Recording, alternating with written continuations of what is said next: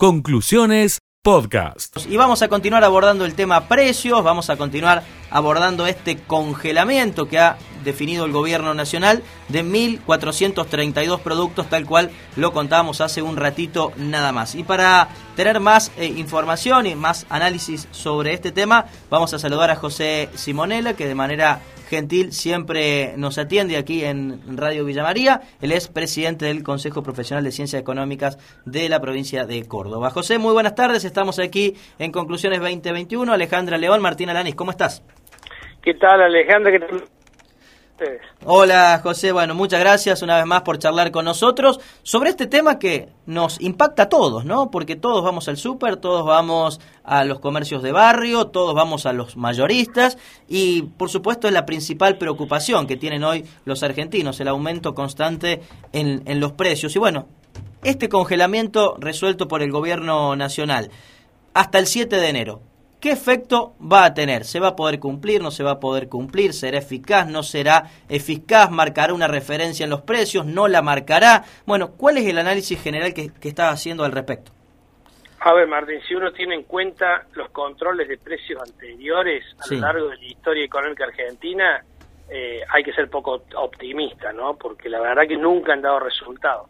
Más aún si tenés en cuenta que lo único que se está planteando es un control de precios de algunos productos y ninguna otra medida. O sea, no es que este control de precios acompaña a un plan integral eh, pensado en deflacionar la economía, en, eh, digamos, pensado en comprometerse a reducir el gasto público superfluo y por ende el, el déficit y, por supuesto, la emisión monetaria que se está utilizando para financiar ese déficit. Acá simplemente hay un control de precios, unilateral, definido de manera unilateral por el gobierno, sin acuerdo con los sectores productivos ni comerciales. Eh, digo, es una imposición del gobierno. Daría la impresión que Feletti, recientemente asumido, ha querido demostrar que él viene con la convicción de poder controlar los precios y la verdad que eh, ni en la historia argentina ni en el mundo los controles de precios han dado resultados. Recién eh, mencionábamos 1.432 productos, es una larga lista, son 881 páginas en total porque cada producto tiene distintos precios en cada una de, de las provincias, ¿no? Y mencionábamos que el programa Precios Cuidados es un programa, allí las empresas, los productores se comprometen justamente a sostener esos precios, pero en este caso estamos hablando de eh, un congelamiento, como decías, unilateral, que marca una referencia, ¿no? Podemos decir que esto va a significar una referencia en cuanto al valor de cada uno de estos productos por los próximos meses. Ahora, ¿qué nivel de cumplimiento, de efectividad va a tener en los propios supermercados, en las propias góndolas? Daría la impresión que muy bajo, porque incluso eh, se están analizando, por lo que ha trascendido en los medios, desde las empresas, eh, hacer presentaciones judiciales, ¿no? Porque claramente vos no podés congelar el precio de un producto, mientras que los insumos que intervienen en la fabricación de ese producto, tanto bienes como servicios, eh, no están congelados. Con un, país que tiene una inflación del 3,5, 4% mensual, claramente los costos van aumentando y, los márgenes cada vez van a ser menores hasta tal punto que va a desaparecer el margen y le vas a obligar a la empresa a vender a pérdida, digo eh, me parece que las empresas van a terminar acudiendo a la justicia para no cumplir esa resolución porque va, digamos el Estado no le puede obligar a una empresa que trabaje en pérdida. Distinto es que acuerde distinto es que acuerde determinada línea de productos donde donde la empresa está dispuesta a colaborar digamos con un programa como era precios cuidados esto no recordemos que el anterior secretario de comercio estaba negociando con las empresas eh, un aumento de los precios cuidados que debiera haberse producido de primera en los primeros días de octubre, estaban analizando un aumento entre el 5 y el 7% y ahora, lejos de eso, le, le, congelan los precios hasta, hasta enero. La verdad que ojalá me equivoque, ojalá me equivoque, pero eh, daría la impresión que este programa no va a tener el resultado esperado. No se puede combatir la inflación con solamente un ajuste, digamos, un congelamiento de precios de 1.200 productos, donde algunos de los que están ahí son superfluos, como ginebra, whisky, eh, champán, digo, ni siquiera son todo de la canasta familiar, donde el Estado no está haciendo ningún esfuerzo porque no le está quitando la carga tributaria concretamente el IVA que tienen algunos alimentos eh, de la canasta de la canasta básica daría la impresión que todo el esfuerzo lo tiene que hacer el, sector privado y esto me da la sensación que no se va a cumplir. Y hay otro desafío que ninguno de estos planes de precios, ni siquiera los acordados, han podido solucionar y es que esta, estos precios, cuando son acordados, lleguen a, todos los, a todos los consumidores a lo largo y a lo ancho del país. Simplemente se han concentrado en grandes superficies, en grandes ciudades, generando un impacto, digamos, del punto de vista electoral, si se quiere, para este caso, o del punto de vista político, pero no que le llegue a la gente, no que le llegue al, comercio de proximidad, no que le llegue a, la localidad del interior del interior. Así que eh, ese es otro problema que suelen tener estos programas que no pueden, no llegan a, todos los ciudadanos de una manera uniforme. José, entonces la, la gran pregunta es, ¿cómo comenzamos a solucionar la inflación en la Argentina? Porque evidentemente hay una cuestión de, de urgencia y que se traduce en este congelamiento y lo tratamos de resolver de esta, de esta manera en el corto plazo, pero ¿qué hacemos a mediano, a largo plazo para que esta inflación que hoy es del 50% anual sea un poco más, eh, yo no diría cero, porque realmente es muy difícil, pero algo más sostenible en el tiempo, que sea más previsible eh, la, la, inflación, que evidentemente los acuerdos paritarios no sean del 50-60%, sino algo más lógico del 10 o el, o el 20%. ¿Qué, ¿Qué, hay que hacer al respecto para solucionar este tema? Lo primero que hay que hacer es tener un plan, un plan coherente desde el punto de vista monetario y fiscal, un plan que sea consistente desde el punto de vista monetario y fiscal. Vos fíjate que no podés congelar precios pensando en tratar de detener la inflación, que de nuevo no la vas a detener la inflación porque estás, estás congelando precios de algunos productos en algunos lugares.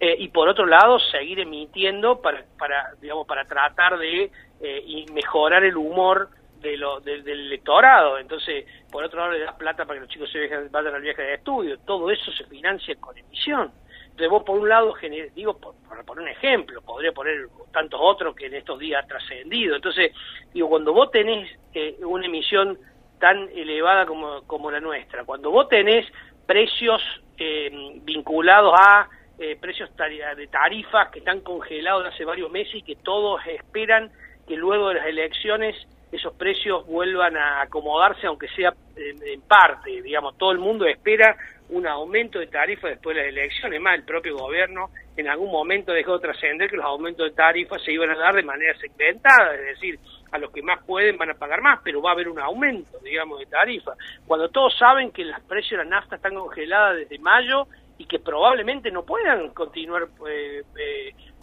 Cuando el tipo de cambio se sigue, digamos, sigue eh, perdiendo el peso respecto del dólar, o, y digamos, y, la brecha sigue aumentando, la brecha entre qué, entre el dólar oficial que fija el gobierno y los dólares libres, lo que se lo que se coopera en la bolsa, o el dólar marginal como hoy que volvió a subir y está a 188. Digo, esa brecha también genera expectativas negativas. Todo estas son expectativas inflacionarias. La gente cree está convencida, porque si algo sabemos los argentinos de inflación, digamos, quienes tenemos 50 y algo de años, como en mi caso, nos hemos criado en procesos inflacionarios, hemos pasado hiperinflaciones, entonces, digo, y hemos visto varios planes antiinflacionarios, así que la verdad que entendemos, y hemos visto mucho control de precios que han fracasado, así que, digo, la experiencia del argentino hace en términos de inflación y de controles de precios y de estos programas que se dan para, para, para captar eh, mejorar el humor del, electorado, ya tenemos experiencia, ya sabemos, sabemos cómo termina. Por eso es que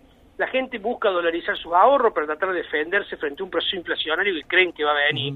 es, es altamente probable que venga.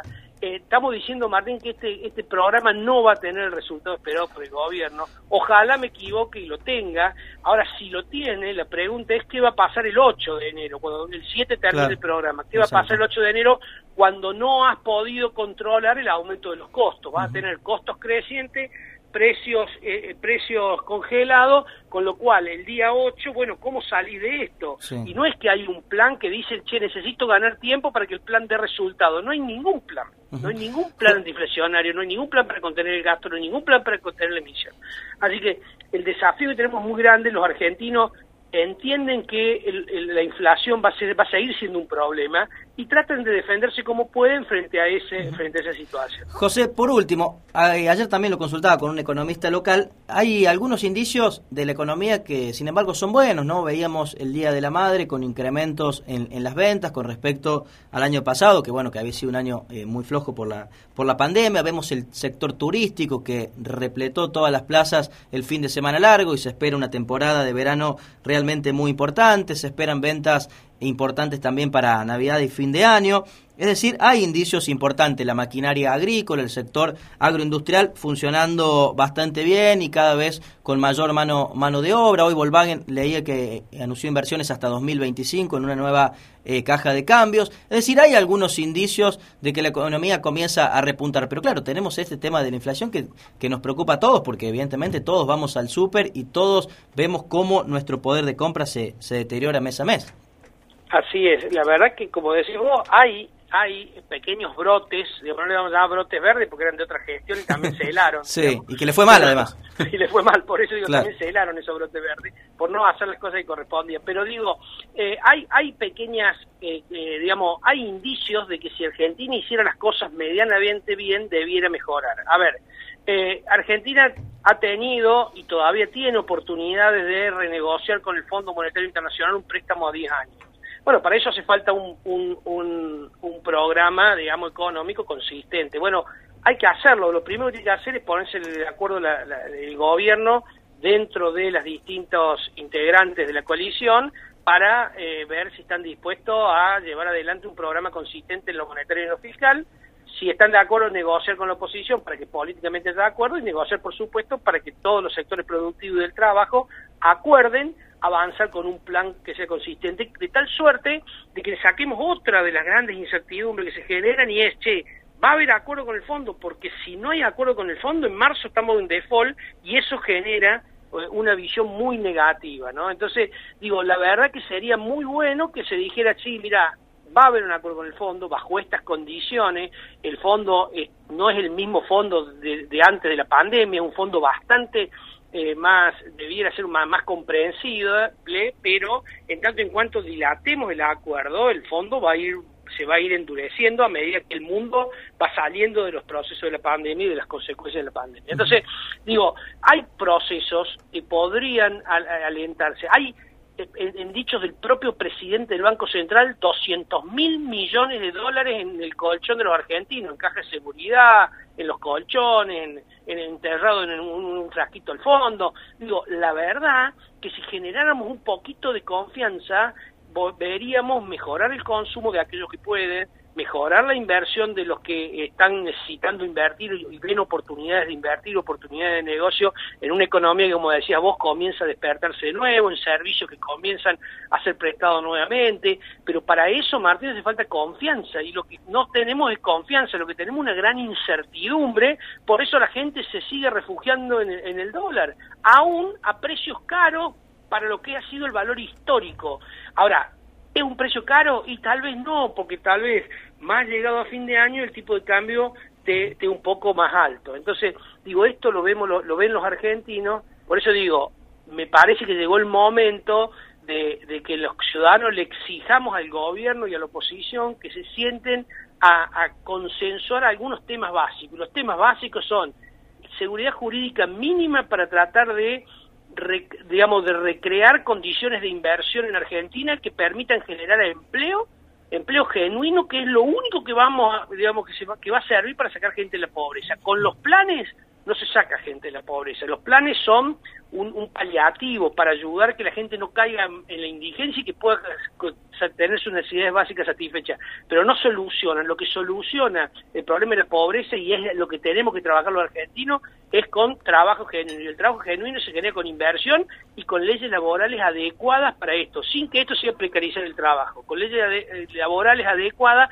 que incentive la toma de empleados dejarle a los que ya tienen sus derechos, los derechos adquiridos y su protección eterna, pero generar condiciones laborales para que nuevos, los jóvenes puedan sumarse de manera formal a la fuerza laboral, cuestión que lamentablemente no lo están pudiendo hacer, y dejemos de expulsar inversiones que no solamente multinacionales que se están yendo, sino algunas pymes cordobesas que también buscan países de la región con menor presión tributaria, con leyes laborales más amigables y con mayor seguridad jurídica. Así que me parece que por ahí está el camino, me parece que los argentinos de una vez por todas le tenemos que seguir a clase política que se pongan a trabajar en serio en generar condiciones para, para recrear la inversión y fundamentalmente para generar empleo. José, te agradecemos una vez más por charlar aquí con nosotros en, Radio Villa María. Gracias como siempre. No, muchísimas gracias a usted. Un abrazo grande. Hasta luego.